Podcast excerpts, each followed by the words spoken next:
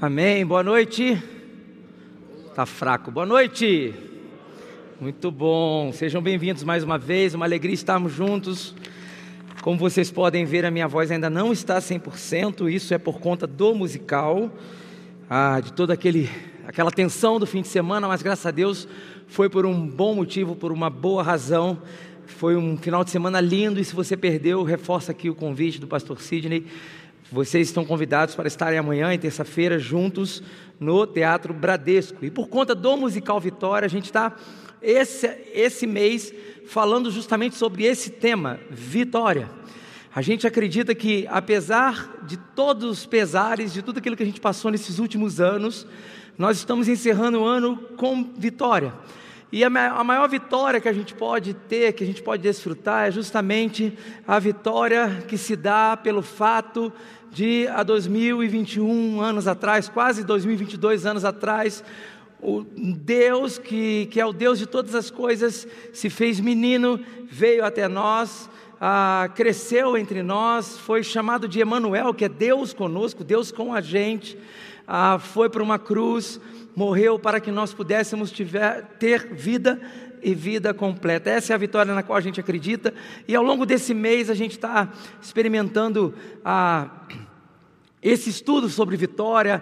E hoje a gente vai falar um pouquinho sobre essa vitória. Falamos de manhã e vamos falar agora sobre a vitória que nos dá paz sobre a terra. E eu quero compartilhar com vocês a palavra de Deus que está em Lucas capítulo 2, versículo 2, de 8 a 14. De manhã nós vimos através da mensagem do pastor Sidney essa vitória que traz a paz através da vida de Davi e da luta que ele teve com o gigante Golias, é, promovendo a vitória para aquele povo, a vitória sobre o povo filisteu, nos dando a vitória, dando a vitória para aquele povo, o povo de Deus.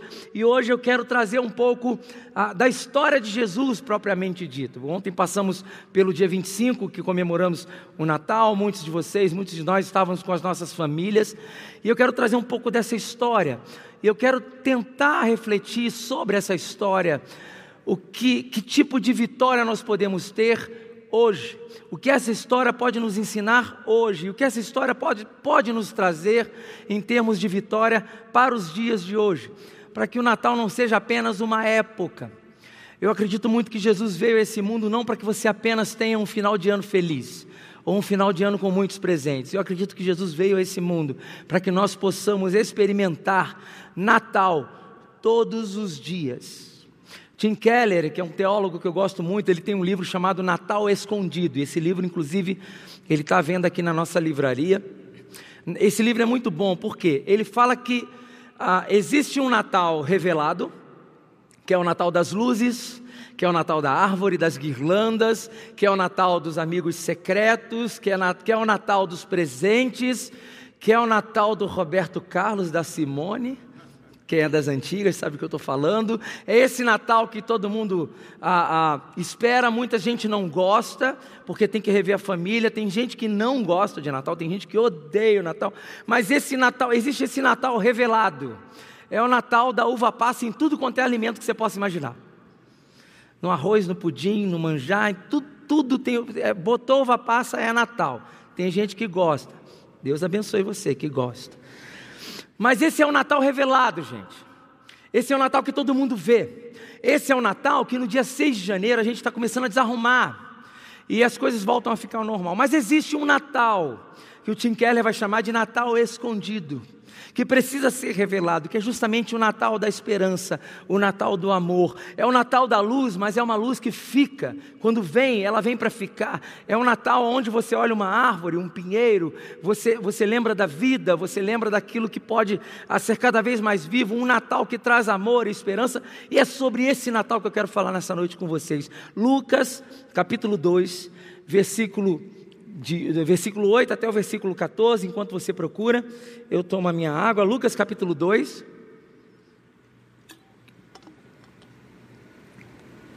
Versículo 8 em diante, diz assim: Havia pastores que estavam nos campos próximos e durante a noite tomavam conta dos seus rebanhos. E aconteceu que um anjo, presta atenção, que um anjo do Senhor apareceu-lhes e a glória do Senhor resplandeceu ao redor deles. E ficaram aterrorizados, aterrorizados. Mas o anjo lhe disse: Não tenham medo, eu estou lhes trazendo boas novas de grande alegria, que são para todo o povo. Versículo 11: Hoje, na cidade de Davi, lhes nasceu o Salvador que é Cristo. Na cidade de Davi, que vimos hoje pela manhã, nasceu o Salvador, que é Cristo, o Senhor. Isso lhes servirá de sinal. Encontrarão o bebê envolto em panos e deitado em uma manjedoura. De repente, uma grande multidão do exército celestial apareceu com um anjo, louvando a Deus e dizendo: Glória a Deus nas alturas e paz na terra aos homens ao qual ele concede, aos homens aos quais ele concede o seu favor. Gente, eu gosto desse texto porque esse texto está tentando nos dizer o seguinte: Jesus, ele veio para ser um divisor de águas nessa história, e de fato ele foi. Quando você vai estudar os livros de história, as coisas acontecem antes e depois de Cristo. Jesus, de fato, ele veio para ser um divisor de águas na história da humanidade. Ele divide a história entre antes e depois. Ao vir a este mundo, ele quebra paradigmas. Jesus, o Messias, ele era esperado pelos judeus como uma pessoa bem pomposa. Os judeus esperavam o Messias como um rei, vestido como um rei, chegar chegando. Eles esperavam que o Messias iria chegar nessa terra causando, e de repente ele chega numa manjedoura de forma simples. Então, ele quebra paradigmas, ele estabelece nessa cultura uma nova cultura. Eu acredito que quando Cristo vem a esse mundo, ele tenta dizer para esse mundo o seguinte: olha, existe um jeito novo de viver, existe um jeito novo de olhar a vida, existe um jeito novo de viver a vida, que não tem nada a ver com o que vocês estão fazendo ele vem para trazer uma nova cultura, ele vem para estabelecer novos critérios. Gente, os critérios de Deus são diferentes dos nossos. Os judeus e provavelmente nós naquela época esperaríamos também um rei extremamente vestido, envolto em sua majestade esteticamente falando, com uma coroa, com uma bela vestimenta, e aquele rei abre mão da sua glória e vem a esse mundo como um menino e se estabelece numa manjedoura.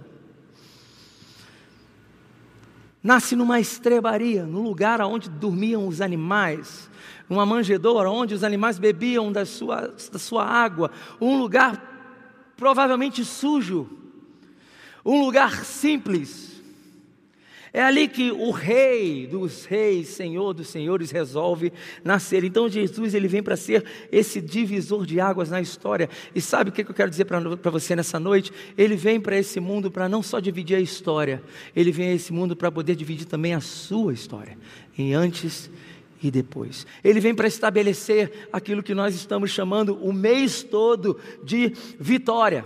E ele vem para estabelecer, gente, uma vitória definitiva. E é essa vitória definitiva que eu quero refletir com vocês essa noite. O que seria essa vitória? Não é a vitória apenas de um jogo, não é a vitória apenas de uma batalha, é uma vitória definitiva, que apesar de você não enxergar essa vitória, essa vitória já aconteceu. É por isso que a gente costuma dizer que a vida cristã precisa ser aquele tipo de vida que você vive com o final dela em mente. Viver a vida cristã, viver a fé cristã, é andar vivendo, é andar percebendo e olhando o final dela. Porque a nossa vitória, ela já chegou, mas a nossa vitória muitas das vezes não é visível ainda, não é palpável ainda. Mas em nome de Jesus, todos aqueles que entendem que Ele é Senhor e Salvador de suas vidas, essa vitória ela já aconteceu. A partir do momento em que Cristo veio a esse mundo, Ele derrotou a morte. E aquele que derrotou a morte pode derrotar qualquer outra coisa. Só que, muitas das vezes, a vitória ainda não é visível, não é palpável, nós não pegamos, não botamos a mão na taça ainda, porque o jogo ainda não acabou. O jogo ainda não acabou, você precisa aguentar os, 40, os 90 minutos, mais os acréscimos, mas você pode ter certeza que Jesus está dando de goleada. E quando o teu tiver o apito final, você vai poder comemorar esse título, você vai poder comemorar essa vitória. Que vitória é essa que eu estou falando, gente? Que vitória é essa que o texto nos ensina? Eu trouxe aqui quatro tipos de vitórias que a vitória definitiva pode nos proporcionar. Quatro tipos de vitórias que a vitória definitiva pode nos proporcionar. Número um, ao vir a esse mundo, Jesus estabelece a vitória sobre o medo. Número um, vitória sobre o medo. A primeira coisa que o anjo falou ao aparecer para aqueles pastores que estavam ali, ela, ops, antes de qualquer coisa, não tenham medo. A sensação que eu tenho ao ler esse texto é que o mundo vivia uma situação de, de medo, de defensiva, de não saber o que poderia acontecer. E de repente, imagina, você está ali como pastor, de repente aparece um anjo na sua frente, e ao longo da história da, de Deus, da relação de Deus com o homem, muito da imagem de Deus para o homem era a imagem de um Deus que punia, era a imagem de um Deus que castigava, era a imagem de um Deus que matava. Então, muitos daqueles pastores tinham a ideia de Deus, de um Deus da punição, de um Deus que muitas vezes querem nos ensinar e querem nos impor. Então você imagina, qualquer coisa que vinha da parte de Deus poderia vir como algo a ser temido. É por isso que a primeira coisa que aquele anjo falou para aquelas pessoas é: olha, não tenham medo. Eu não vim aqui para trazer tragédia, eu não vim aqui trazer, para trazer más notícias, eu não vim para trazer caos, eu não vim para trazer medo. Não tenham medo. Gente, a vitória sobre o medo, essa imagem do Deus da punição, começa a dar lugar à imagem de um Deus de graça, de um Deus que ama, que um, de um Deus que insiste na humanidade, e por insistir na humanidade, ao longo de toda a sua história, essa história culmina na vinda do menino Jesus. Não tenham medo. A partir do momento que Jesus vem a esse mundo, o medo vai embora o medo se vai. A palavra de Deus diz que o amor, o verdadeiro amor, ele lança fora todo medo. Pastor Sidney falou dessa manhã sobre dois tipos de medo, né? E um medo é bom, que é aquele medo que te protege. É o medo que faz você não avançar aqui, que senão você vai cair. É o medo que faz você não tomar determinadas atitudes, que senão você vai se estribuchar lá na frente. Esse é o medo bom. Esse é o medo que te protege, é o medo que faz a criança entender que se ela colocar o dedo na tomada, ela vai ser eletrocutada. Agora, existe um outro tipo de medo, que é aquele medo que te paralisa, que é aquele medo que faz você fazer as mesmas coisas, ter as mesmas atitudes e esperar que os resultados sejam diferentes. É aquele medo que faz você não sair do lugar. Talvez você tenha chegado nesse ano, em dezembro, e falou, olhou, chegou ontem, 25 de dezembro. Você olhou para 25 de dezembro de 2020 e falou assim: putz, eu estou a mesma coisa. Eu estou com os mesmos problemas, eu estou com as mesmas situações e eu não resolvo. E por que, que você não resolve? Muitas vezes por conta do medo. E eu quero dizer para você que ao vir a esse mundo, Jesus ele lança a vitória sobre o medo. Se você confiar nesse Cristo que veio em forma de criança, eu quero dizer para você a mesma coisa que o anjo disse para aqueles pastores: não tenham medo. Não tenham medo, porque Jesus estabeleceu ao vir este mundo a vitória sobre o medo. Segunda vitória que a vitória definitiva nos trouxe é a vitória sobre a tristeza. Eu imagino que, aquele, que aquela época o povo vivia um cenário de desesperança, de falta de esperança, de falta de, de perspectivas. Era um mundo triste, e era um mundo triste, carente de boas notícias. Eu acho que hoje nós vivemos, depois de tanta coisa na pandemia, se tem uma coisa que a gente tem corrido atrás, é boas notícias. Né? Foram dois anos ouvindo tanta coisa ruim. Seria muito bom se a gente tivesse um jornal só de boas notícias, né? Os canais de comunicação criassem jornais. A gente sabe que não existem só boas notícias. Você imagina um telejornal só de boas notícias? Cura da doença X, número de mortes caindo, ah, e não transformar às vezes a desgraça num produto. Como seria bom porque nós carecemos sim de boas notícias, e foi aquilo que aconteceu ao vir aquela criança sobre a terra. Jesus estabelece a vitória sobre a tristeza. Ele o anjo diz para aqueles pastores: Hoje eu trago para vocês boas novas de grande alegria. Gente, eu quero dizer para vocês que tem boa notícia no pedaço. Tem notícia boa no pedaço. A palavra evangelho, ela significa literalmente boa nova. A palavra evangelho, ela significa literalmente boa notícia. Jesus, ele apenas não traz uma boa notícia, ele é a boa notícia. Ele é a boa notícia de que a partir da vinda dele aqui a esse mundo, a vitória sobre a tristeza ela foi ganha, definitiva, ela foi conquistada, não precisa mais ter tristeza. Aquele dia, naquele dia, a terra pôde voltar a sorrir. A terra pôde voltar a sorrir. Os sons de esperança ecoaram em meio a um cenário de caos. O que, que eu quero dizer com um cenário de caos? De um lado, um povo que não acreditava em Deus e vivia cenários de desesperança, desesperança. Do outro lado, um povo que acreditava em Deus, mas vivia numa religiosidade que era uma prisão para eles. Eu preciso fazer isso, eu preciso fazer aquilo, eu preciso cumprir isso, porque se eu não fizer isso, Deus não vai me amar, Deus vai me punir, Deus vai me castigar. Eu tenho que fazer isso para poder agradar a Deus, eu tenho que fazer isso, eu tenho que seguir isso, eu tenho que... não existia aquela relação de amor. Porque apesar de Deus ter mostrado o amor dele por toda a história da humanidade, os homens sempre tentaram a, a se prender à questão do rito, da religião, a fazer algo com a finalidade de que Deus pudesse os amar mais. Gente, deixa eu dizer uma coisa para você: Deus não pode te amar mais do que Ele já te ama. Deus não pode te amar mais do que Ele já te ama. Sabe por quê? Porque o amor dele é completo. Não existe mais nem menos, o amor dele é integral, é total. E eu vou dizer uma coisa para você, talvez você não acredite. Não importa o que você faça, não importa o que você fez, não importa o que você vai fazer, isso não muda o tamanho do amor de Deus por você.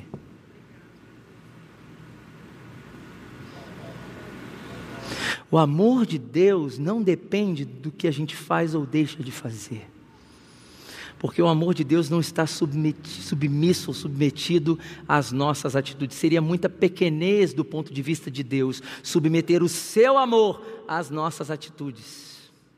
Ele nos ama e Ele quer dar as boas novas de grande alegria. Só que essa notícia não existia, gente. De um lado era um povo angustiado, distante de Deus, do outro era um povo que já conhecia Deus, mas vivia uma religiosidade, uma prisão. Talvez se relacionavam com um Deus, no qual o próprio Deus falava assim: Eu não sou isso para vocês. Eu não sou esse carrasco para vocês, e para mostrar que eu não sou esse carrasco para vocês, eu vou provar ainda mais o meu amor para vocês. Eu vou me fazer homem, eu vou vir a este mundo, vou ser chamado Emanuel, que é Deus conosco, vou morrer por vocês, por amor a vocês, para que pudéssemos ter uma relação orgânica, verdadeira e não religiosa. Essa é a boa nova. Essa é a boa notícia. Trago a vocês boas novas de grande alegria, que são para todo o povo. E aí vem a terceira vitória, dentro dessa vitória definitiva, que é uma vitória sobre a incerteza do futuro. Primeira vitória, vitória sobre o medo. Segunda vitória, vitória sobre a tristeza. Terceira vitória, vitória sobre a incerteza do futuro. As pessoas não tinham a menor ideia para onde elas iriam. Elas não tinham a menor ideia para onde elas iriam. Não tinham a menor ideia aonde a vida delas iriam parar. E talvez essa seja a sua realidade hoje. Você pode estar planejando o ano de 2022. Você pode estar planejando os próximos três meses. Você pode estar planejando os próximos cinco anos. Mas a grande verdade, a grande pergunta que eu quero colocar na tua mente, na tua cabeça é: para onde você vai depois daqui? Para onde você vai quando tudo isso acabar? Para onde você vai quando os seus diplomas não fizerem mais sentido para você? Para onde você vai quando o, o dinheiro que você tem na sua conta não faz tanta diferença? Para onde você vai? Quando todas as carreiras e os títulos que você ganhou e as posições que você ganhou no trabalho não vão fazer mais diferença, para onde você vai? Quando você não tiver mais acesso aos livros que te fizeram tão inteligentes? O que Cristo veio fazer nesse mundo é trazer para a humanidade uma certeza de um futuro bom. A partir da vinda de Jesus a esse mundo, gente, o nosso destino foi traçado e está disponível para mim e para você uma vida eterna com Ele.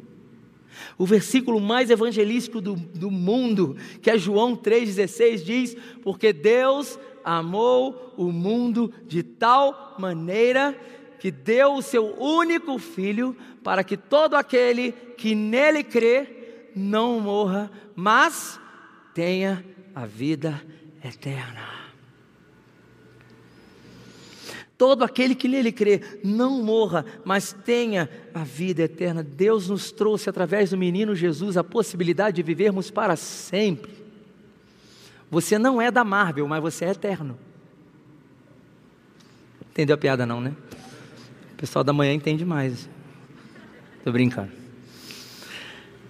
Gente, viver para sempre. Através da vinda do menino Jesus, você tem a resposta para muitas das perguntas que você tem. O que, que vai acontecer depois que eu sair daqui? O que, que vai ser do meu futuro? Eu quero dizer para você que a vinda de Jesus a esse mundo tem a resposta sobre o seu futuro. Não importa o que vai acontecer com você aqui, não importa se você vai sofrer, não importa se você vai sentir dor, não importa se você vai passar por tribulações, o que importa é que, apesar da dor, apesar dos problemas, apesar da tribulação, nós iremos chegar num lugar onde um dia nada disso existirá. Nada, absolutamente nada. Porque ele veio a esse mundo, nasceu, viveu e morreu por nós, para que todo aquele que nele crê não morra, tenha a vida eterna. A vitória sobre o futuro incerto foi estabelecida. Talvez para você não seja algo importante, mas tem muita gente que deixa de viver o hoje, porque não tem certeza do amanhã, que deixa de construir o presente, porque não sabe o que vai acontecer no futuro. E a boa notícia de que um futuro certo está disponível a todos nós, mexe com a gente. E a gente vai para a quarta e última dessas vitórias que a vitória definitiva nos trouxe. É a vitória sobre o caos. O mundo sem Deus é um mundo de trevas, gente. O mundo sem Deus é um mundo desesperador. É aquilo que a gente chama de caos, desordem. A vida, talvez para mim para você, ou para um cidadão desse mundo não é tão sofrida, porque ainda nesse mundo existem atributos de Deus que permanecem em coisas, em, na nossa, naquilo que a gente vê, na, tua, na criação dele e em pessoas que amenizam um pouco da angústia do homem sem Deus. Mas imaginem um mundo completamente sem Deus. É aquilo que chamamos de caos caos. É aquilo que aconteceu lá no Gênesis antes do haja luz. A terra, ela era sem forma e vazia. Muitos hoje vivem uma vida sem Deus, uma vida sem forma e vazia. Mas a vitória, a presença de Jesus, aquele menino vindo a esse mundo, trouxe para esse mundo uma vitória sobre aquilo que chamamos de caos, vazio, desordem. Gente, quero dizer para você nessa noite seguinte que Cristo, Ele pode reorganizar a tua história. Talvez hoje você seja aquela terra sem forma e vazia. Eu quero dizer para você que Cristo, quando vem a esse mundo, Ele pode reorganizar a sua história. Ao vir a esse mundo, os céus passam a fazer presente sobre a terra, os céus passam a se fazer presente sobre esse lugar. Quando Jesus vem a esse mundo, a cultura do reino se estabelece aqui neste lugar. Nós ainda não podemos viver o céu na sua totalidade, mas eu quero dizer para você que a partir do momento que Jesus veio a esse mundo, é possível viver o céu hoje sim. O céu não é mais um lugar no qual nós esperamos estar. O céu passa a ser um lugar no qual podemos desfrutar a partir de hoje, se nós entendermos essa vitória sobre o caos. Olha o que diz o versículo: glória a Deus nas alturas e paz na terra aos homens aos quais Ele concede o seu favor. Eu tenho falado muito isso. Quando a gente fala de paz, muita gente pensa em guerra. E aí, quando a gente pensa que paz é o oposto de guerra, parece que esse versículo não faz muito sentido para a gente. Porque a gente não está em guerra, literalmente falando. Então quero que esse versículo faça muito sentido para você. E eu quero dizer para você nessa noite que quando eu leio paz aqui, eu não estou lendo o oposto de guerra. Quando eu leio paz aqui, eu leio o oposto de ansiedade. Fez sentido para você? ficou mais próximo, né? Sabe o que é paz, gente, no tempo de hoje? Não é o oposto de guerra, não, somente. Paz é o oposto de ansiedade. Quantos aqui se acham ansiosos? Jesus amado. Eu quero dizer para você que luta com ansiedade, que sofre com ansiedade, que se afasta de Deus com ansiedade, eu quero dizer para você que esse menino que veio ao mundo, ele é conhecido como o príncipe da paz. O príncipe da paz, ele pode acabar com toda a nossa ansiedade, tudo aquilo que tem nos amassado, espremido, porque Jesus estabeleceu aqui a vitória sobre o caos, ele pode reorganizar a sua vida. Eu estou indo para o final dessa mensagem e eu quero provocar um pouquinho mais você, porque essa história é muito bonita. Essa história aqui, ela se configura um lindo de um presépio, belo de um presépio, que você pode montar na sua casa, no seu condomínio, no shopping. Você olha aquela imagem, olha, nossa, Jesus nasceu, que coisa bonita. Mas eu queria trazer ainda mais essa história para as nossas vidas. E eu quero trazer uma frase aqui de um teólogo chamado Ângelo Silesius, que ele diz o seguinte: presta atenção. Mesmo que o Cristo nasça mil vezes em Belém, se ele não nascer em ti, tua alma continuará desamparada. Mesmo que o Cristo nasça mil vezes em Belém, se ele não nascer em ti, tua alma continuará desamparada. Eu quero concluir essa noite dizendo três coisas para você e trazendo três desafios para você diante dessa história. Jesus veio a, a este mundo, naquele dia, na cidade de Belém, e aquela cidade começou a respirar, aquela cidade começou a transbordar de alegria. O que eu quero dizer para você hoje é que talvez a tua vida seja a Belém que precisa receber Cristo a tua vida seja a cidade de Belém, que precisa receber as boas novas de grande alegria. Então a primeira coisa para você, seja a tua vida essa cidade. Seja a tua vida a Belém dos dias de hoje.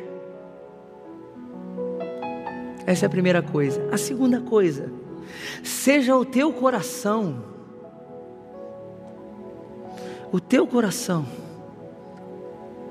a manjedoura, aonde Jesus recebe o lugar principal, o centro. Seja a tua vida uma Belém, seja o teu coração a manjedoura, e seja a tua atitude diante dele o ouro, o incenso e a mirra. O mais interessante nessa história é que quando aqueles reis, aqueles pastores foram entregar seus presentes a Jesus, eles sabiam que naquele momento Jesus não poderia oferecer nada a eles. E aí vem o maior, maior significado para mim daquilo que eu chamo de adoração. É adorar a Deus, é servir a Deus, sem pensar em algo em troca. Jesus não está te chamando para uma relação de barganha. Jesus está te chamando para uma relação de amizade, para uma relação de pai e filho, para uma relação orgânica, para uma relação onde você cresce para uma relação onde Ele te direciona para o caminho da vitória. Da vitória. Seja a tua vida uma Belém, seja o teu coração uma manjedoura, receba o Jesus, que não é mais menino, mas pode fazer muito por você. Receba o Jesus no teu coração, e seja a tua atitude a entrega não para receber algo em troca, mas na consciência que ao ter Cristo, você já recebeu absolutamente tudo o que você poderia ter nessa vida. Feliz menino Jesus, feliz Natal, que Deus abençoe.